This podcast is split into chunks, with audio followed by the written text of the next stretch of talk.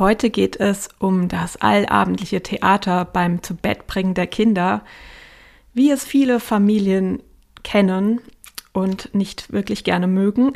Ich verrate dir die häufigste Ursache dafür und gebe dir sechs Tipps, wie du es euch leichter machen kannst. Viel Spaß dabei! Hallo und herzlich willkommen zum Kraftvoll Mama Podcast. Der Podcast für Mamas, ihre Kinder zugewandt und bedürfnisorientiert begleiten wollen, auch und gerade in besonders herausfordernden Situationen und das alles ohne die eigenen Bedürfnisse zu übergehen. Mein Name ist Lena Frank und als Mama Coach helfe ich dir dabei, dich auch an der Seite eines sensiblen und emotionsgeladenen Kindes gelassen und selbstsicher zu fühlen, sodass du das Mama-Sein auch wirklich genießen kannst.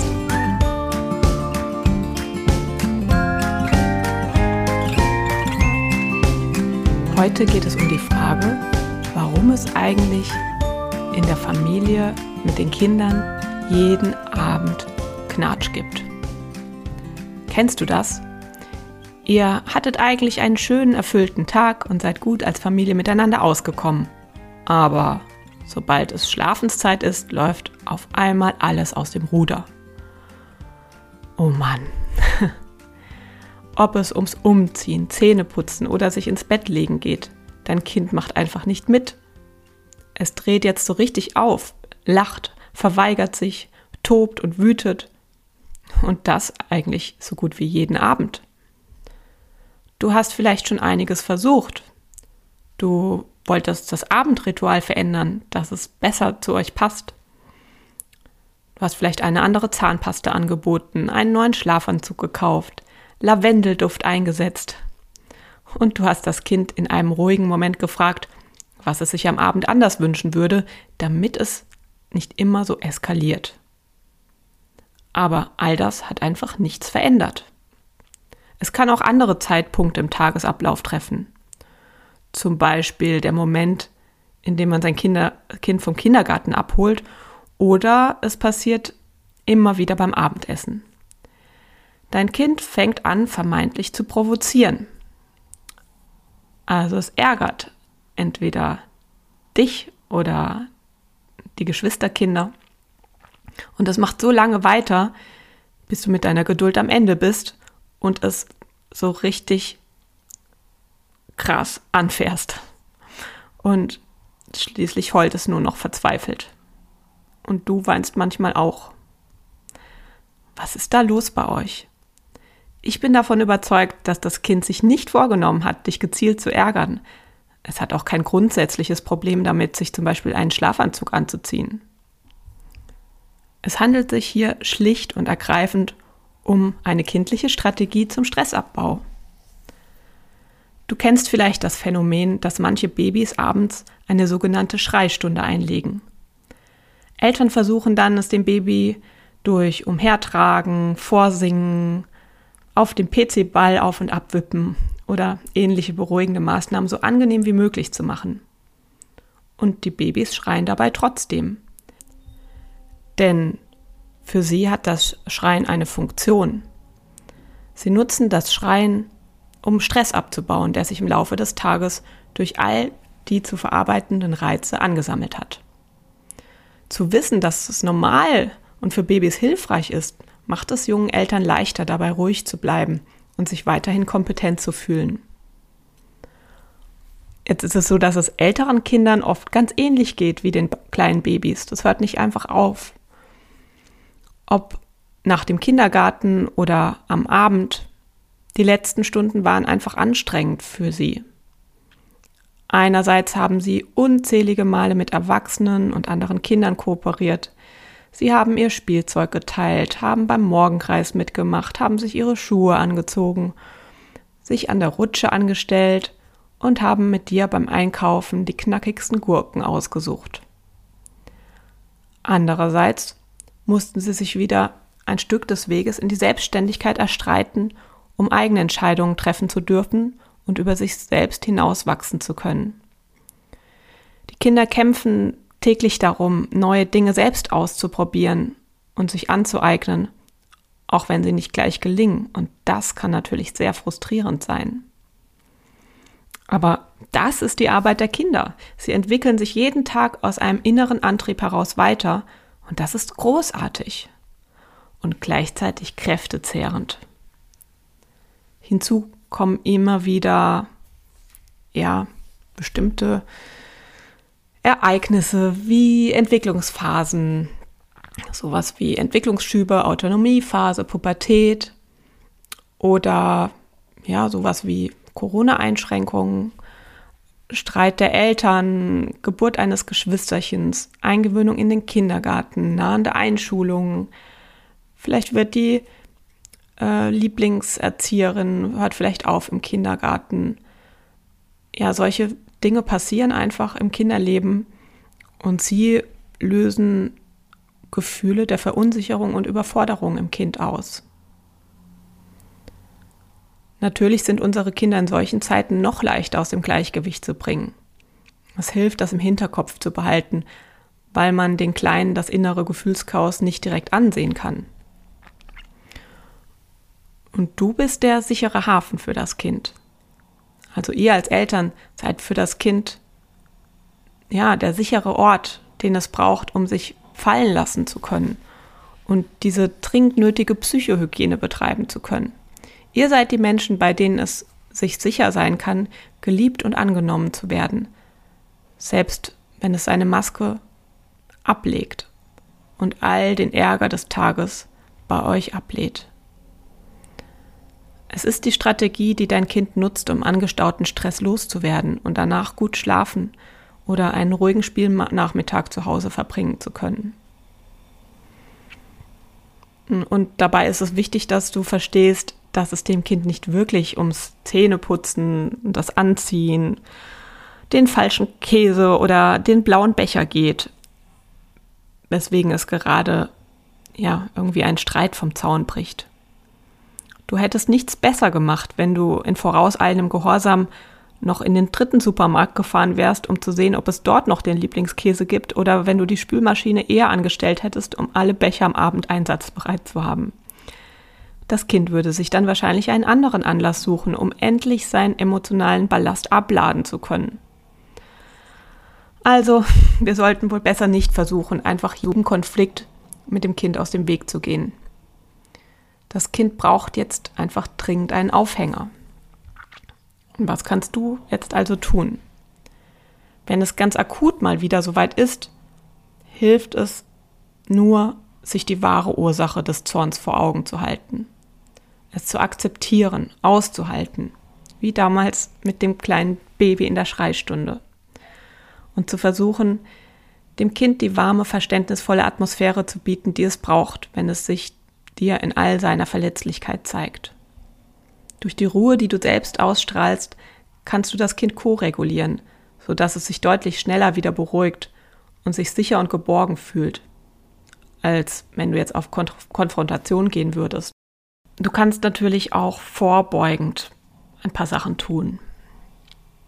Also du kannst dir überlegen, wie du dein Kind schon früher am Tag durch gesunde Routinen unterstützen kannst, sich zu entspannen und emotionalen Ballast in kleineren Dosen loszuwerden.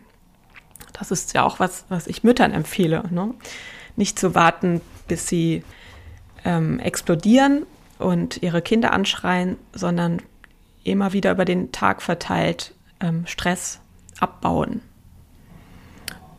Wie das geht, das ist bei jedem Kind anders und du brauchst ein wenig Experimentierfreude und eventuell auch einen langen Atem.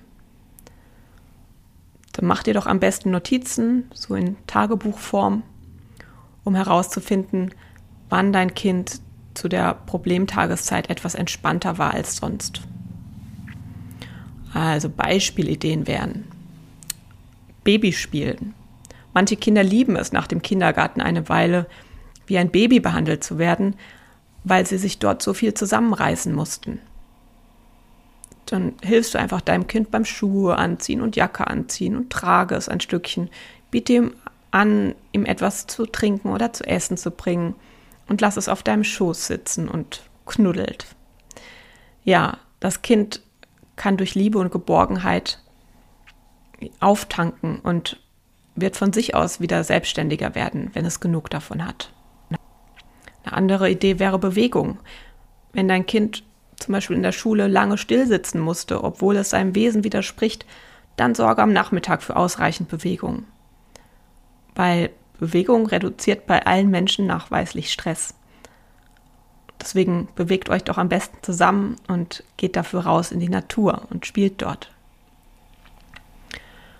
Eine andere Idee wären sogenannte Machtspiele. Vielleicht frustriert es dein Kind, stets und ständig den Befehlen Erwachsener folgen zu müssen. Nicht nur Erzieher oder Lehrer, auch ihre Eltern fordert ständig Kooperationsbereitschaft, damit der Alltag nach euren Vorstellungen laufen kann. Und das kann das Verhältnis zum Kind enorm entspannen, wenn ihr Zeiten in den Tagesablauf integriert, in denen das Kind mal der Chef sein kann. Also es helfen schon 15 Minuten, in denen du dich voller Achtsamkeit darauf einlässt, was dein Kind gerade möchte. Oder jedes Kind in der Familie darf frei um mal den Sonntagnachmittag planen und dafür alles bestimmen und vorbereiten. Vielleicht mag dein Kind auch gerne körperliche Raufspiele, bei denen du spielerisch ruhig auch mal die Unterlegene sein darfst äh, und die sich dann wundert, woher das Kind nur all die Kraft hat. Womöglich müsst ihr dabei alle zusammen lachen und das ist Psychohygiene in ihrer schönsten Form. Dann, was noch hilft, ist eine Ja-Umgebung schaffen. Denn dann musst du nicht ständig Nein sagen und das Kind wird nicht ständig frustriert. Zum Beispiel kannst du alles wegräumen, was dein Kind nicht anfassen soll. Du kannst immer gesunde Süßigkeiten zu Hause haben und ungesundes gar nicht erst einkaufen. Und dann ähm, gibt es darum auch keinen Streit. Und indem du den Kindern ein gewisses kreatives Chaos zugestehst, ohne sie ständig zu ermahnen, äh, auch das kann entspannen. Natürlich je nachdem, wo eure Konfliktpunkte gerade sind. Ja, und dann solltest du deinem Kind helfen, häufig Luft abzulassen, statt Ärger anzustauen. Also bestärke dein Kind darin, alle negativen Gefühle zuzulassen, sobald sie aufkommen. Es wäre nicht gesund, wenn es versucht, diese negativen Gefühle zu verdrängen. Dadurch stauen sich die Gefühle nur im Inneren an bis alles auf einmal mit voller Wucht herausplatzt. Und stattdessen kannst du deinem Kind helfen, in Konfliktsituationen darüber zu reden, was es gerade fühlt. Versuche nicht jeden möglichen Wutausbruch durch Ablenkung, Beschwichtigung oder auch Ermahnung zu umgehen. Besser dein Kind kann mehrmals am Tag ein wenig Luft ablassen, als dann am Abend so richtig zu explodieren. Also lass es zu, dass es in eurer Familie Knatsch gibt, dann habt ihr mehr von diesem moderaten Knatsch als von diesem ganz schlimmen am Abend. Ja, und natürlich kann es sein, dass es einfach zu viel für dein Kind ist, was den ganzen Tag passiert und es trotz allem, was ich vorgeschlagen habe, weiter zu den dramatischen Szenen am Abend kommt. Und dann hilft es, wenn du dich auf diesen schwierigen Einsatz gut vorbereitest, indem du etwas für dich selbst tust. Wenn dein Partner da ist, dann kannst du vielleicht vor dem zu Bett bringen zehn Minuten Auszeit für dich nehmen. Also trinke in Ruhe einen Tee und lass einfach nochmal in Dankbarkeit die schönsten Momente des Tages an dir vorbeiziehen. Konzentriere dich darauf. Oder mach eine Runde Yoga oder einfach einen kurzen Spaziergang um den Block. Hör vielleicht gute Laune Musik oder ja, tu was immer dir gut tut.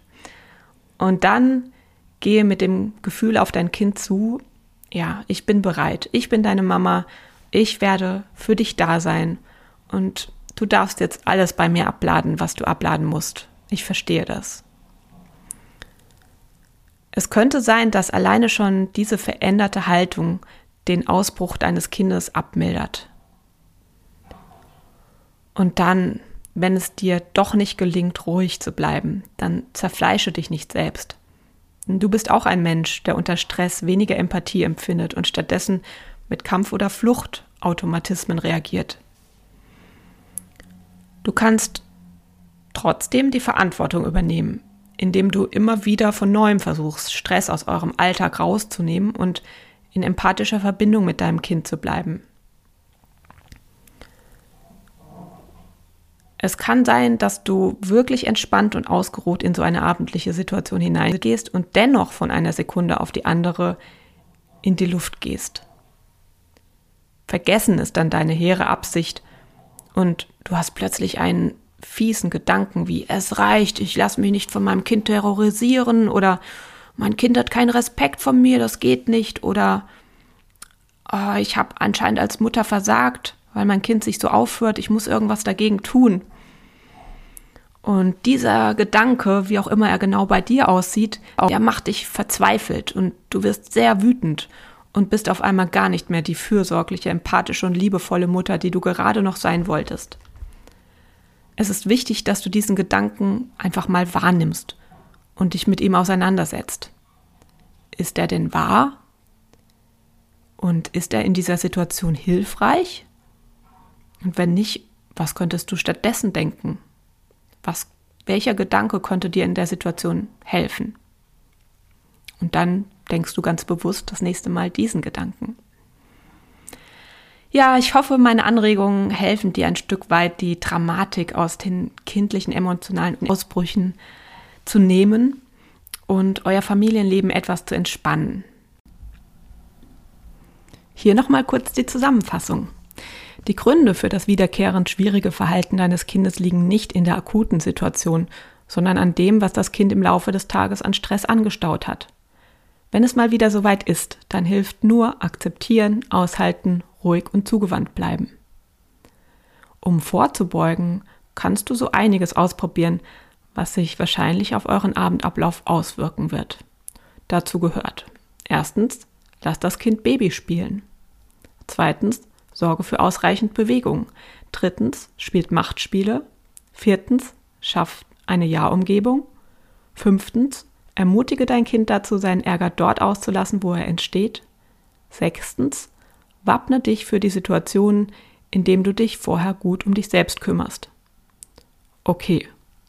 Und sollte es bei euch gerade besonders schlimm sein, also nicht nur beim Zubettbringen, sondern viel zu häufig am Tag kommt es zu Streit, weil dein Kind irgendwie gerade in einer anstrengenden Phase steckt. Dann hol dir das Workbook für anstrengende Phasen mit vielen Reflexionsübungen für dich, die dir helfen, diese Phase gut abzufedern und eure Beziehung wieder in eine positive Richtung zu führen. Du brauchst dafür nur deine E-Mail-Adresse anzugeben und dann sende ich dir das Workbook sehr gerne zu. Den Link findest du in den Show Notes. Also dann, Mach's gut, bis zum nächsten Mal.